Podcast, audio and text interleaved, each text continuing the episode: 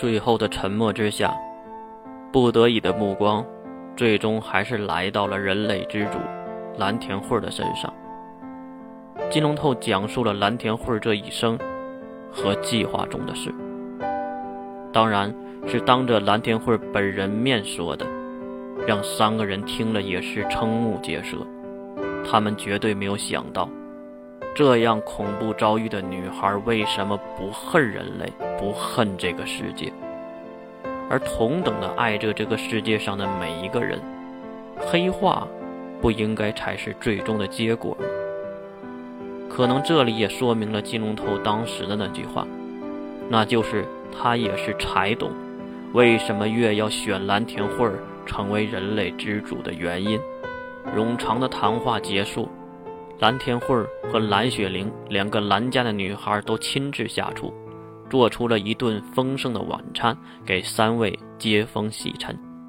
谁也不会想到，那边包纸打得如火如荼，这边竟然在推杯换盏，一切都是演给世人看的。酒过三巡，借着酒气，师门又是对蓝田慧发起了调戏之意。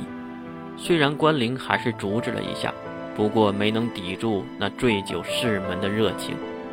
看着脸红的士门，蓝天慧竟然说出了自己神之右脑的事情，说他有全人类的记忆，可以消除或删改任何人的记忆，甚至控制他们。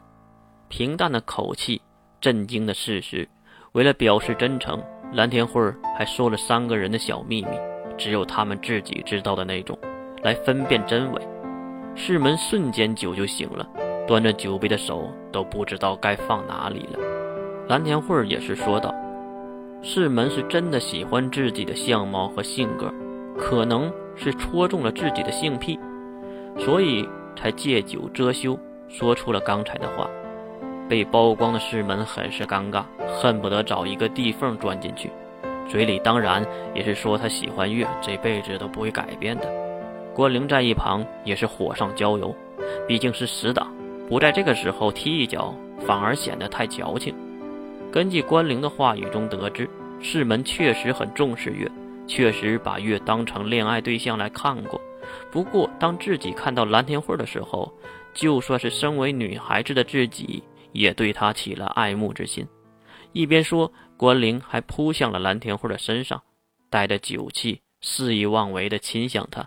可能关灵自己还不知道，他真的有点同性相爱的偏向。可是当局者迷，他也没有什么自我感知。就这样，一晚上的诡异画面连绵出现，直到第二天的早上，日上三竿，最先醒过来的是水兵。他捂着自己疼得不行的头，看向了四周，原来自己睡在沙发上。对面的沙发上是世门那条狗货，嘴上还流着口水，当然也说着梦话。突然，水兵就感觉到很奇怪，一股股暖流在怀里传了过来，带着无比纠结的心情，缓慢地扯开身上的毛毯，一张熟悉的脸露了出来，竟然是蓝田慧儿。她穿着可爱的睡衣，正抱着自己的腰，和自己紧紧地贴在一起。水兵的心里瞬间一万匹草泥马奔驰而过，水兵怎么都想不起来昨天到底做了什么，马上伸手去推这个小慧儿，揉着大眼睛的蓝田慧儿也是伸着懒腰醒了过来，抬头对着水兵问了一声好，娇羞的声音惹得水兵背后发毛。就在这个时候，关灵竟然在最里面的小屋走了出来，并喊了一声蓝田慧儿。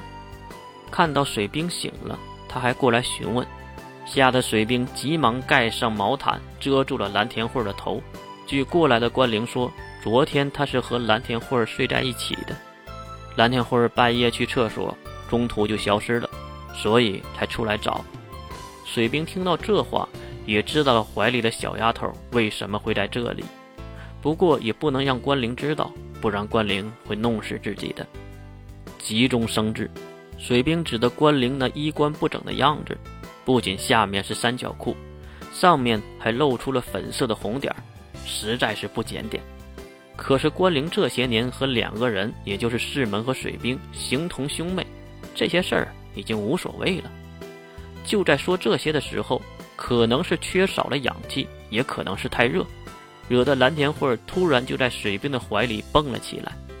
看到如此情况的关灵，瞬间就暴躁了起来，咒骂水兵竟然睡如此年轻的学生妹，不知廉耻，萝莉控，犯罪者。